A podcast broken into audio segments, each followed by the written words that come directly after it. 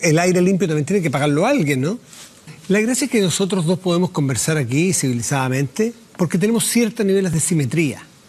Porque si yo tuviera el poder del interruptor de tu micrófono aquí, o tú tuvieras el poder del micrófono mío acá, probablemente no podríamos conversar. Pero si yo tuviera como conductor decirte, Javier, esa respuesta no te la acepto, así que tienes que decirte, bueno, entonces no podríamos dialogar como lo hemos hecho. Bueno, digo, también pues yo puedo elegir no venir. no, está bien. Por eso, porque tú tienes libertad, tenemos simetría, conversamos... Está bien, pero... Pero en la sociedad no se da esa simetría generalmente. Hay unos que nacen con ventajas, desventajas, lo que en algunos deportes se llama el hándicap. Y alguien tiene que ayudar a establecer esos niveles de igualdad o no. Me parece una aberración. No, me imagino, por eso te lo Me parece una aberración. Todo relacionado en No es nada ten un 20% de fantasía. Non aceptamos queixas.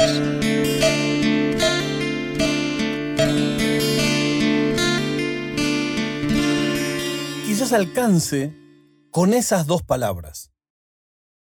¿Por qué es difícil separar la paja del trigo? Una frase que me encanta. Pero de verdad es difícil. Ahora, con este método que yo les voy a enseñar, no van a tener ningún problema a la hora de certificar si están escuchando a un chanta o no. Son dos palabras. Agregar valor.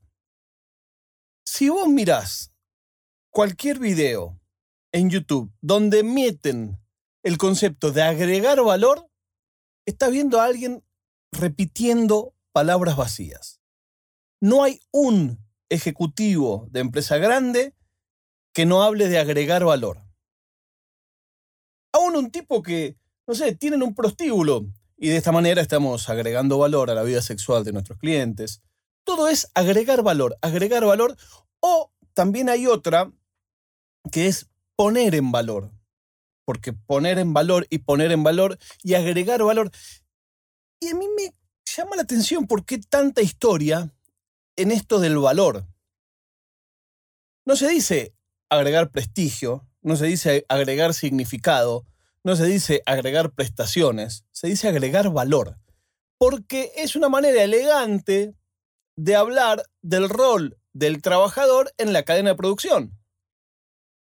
El trabajador agrega valor. No, el trabajador vende sus horas laborales. Eso es lo que hace el trabajador. Para que el dueño de la empresa o la dueña de la empresa gane más dinero de lo que le paga por hora. Esa es la cruda realidad. Ya sé, me van a empezar a hablar que no, que esto, que el otro. Si el mercado fuera completamente libre, se autorregularía. Y ahí es donde me paro.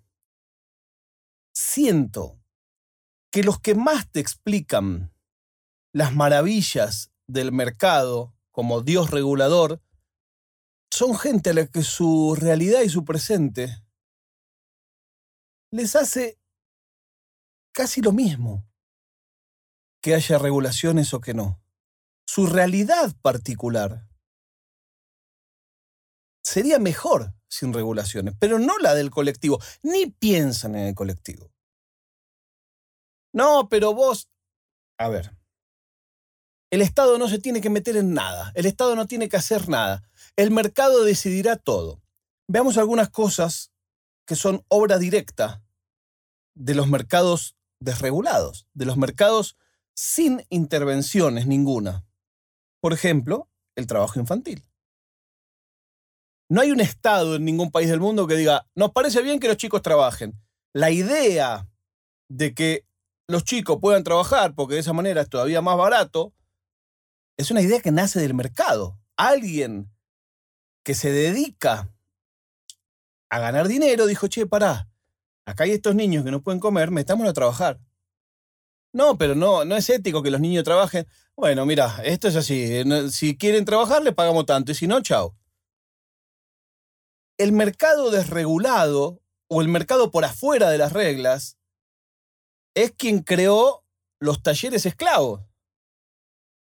Esos talleres donde la gente trabaja al lado de la máquina, duerme al lado de la máquina, vive al lado de la máquina. Por lo general de coser. El mercado, por fuera de las reglas, es el que tiene a los trabajadores rurales durmiendo en una casilla sin tener ni siquiera la noción de que existe algo regulado que se llama sueldo mínimo, que se llama condiciones laborales, que se llama derechos laborales. Todo eso es obra del libre mercado. Entonces, si en un mundo y una economía que tiene ciertas regulaciones pasan todas estas cosas, y justamente es el mercado que se ha pasado por las bolas todas estas reglas, imagínate si no hubiera ninguna. O sea, no es muy difícil de pensar eso.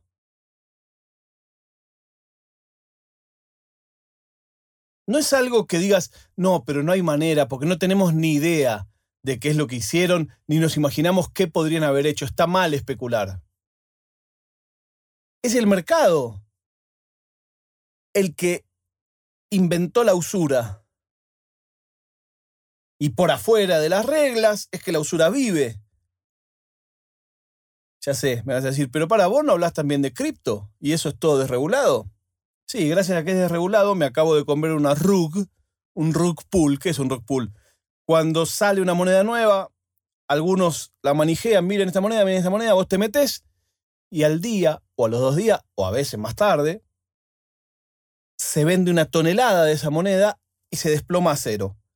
Y no solo se desploma a cero, sino que en este caso ni siquiera dejaron vender durante ese desplome. Por supuesto, es desregulado. Anda a cantarle a Gardel. No tenés nadie a quien quejarte, son las reglas que uno acepta cuando se mete en el cripto. Por eso no hay que poner dinero que no puedas afrontar perder. Lo que quiero decir es que ese tipo de cosas pasan todos los días aún habiendo regulaciones, pasan. No en cripto, pero en el resto de las cosas sí. Es el mercado el que hace que en Estados Unidos la gente prefiera que si tiene un accidente menor en la calle, no lo lleve una ambulancia al hospital, porque eso solo puede costar 100 mil dólares, 80 mil dólares, 70 mil dólares. Es una realidad que sucede hoy. Hubo gente que no quiso que los atendieran por el COVID. Porque decían, bueno, si total de todos modos me voy a morir, no quiero además dejarle a mi familia esta deuda. Es el libre mercado también el que hace que los estudiantes en Estados Unidos, cuando se reciben, tienen una deuda equivalente a una hipoteca. Y pasan años enteros para pagar ese student debt. Y todo eso está bajo las reglas. Imagínate si no hubiera ninguna regla. Pienso en qué candidez hay en quien piensa que el mercado se va a regular solo y te va a favorecer a vos. Pienso qué candidez en pensar que ese mercado existe. En un mercado donde las 10 empresas más grandes de un país tienen completa relación entre sí. En muchos casos pertenecen al mismo grupo empresario. ¿Qué te hace pensar que van a competir? ¿Qué te hace pensar que no va a pasar como ahora? Que aún estando regulados se ponen de acuerdo y dicen no bajemos el aceite a menos de tanto porque perdemos todo. Dale, perfecto, arreglamos el precio y ahí queda. Bueno, aquí termina la hora menchevique, no es nada. la prueba de vida del día de hoy es que Messi todavía está arrastrando la lesión del patadón que le pegaron contra Venezuela. En el club un poco se enojaron, dijeron, porque él va para la selección, va y viene, y Messi dijo, yo gané lo más importante que podría haber ganado, que es la copa con mi selección. Y la verdad me encanta ese Messi.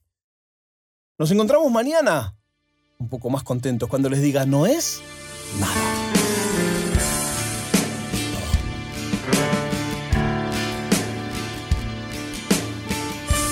È una produzione di OfficinaNerd.com.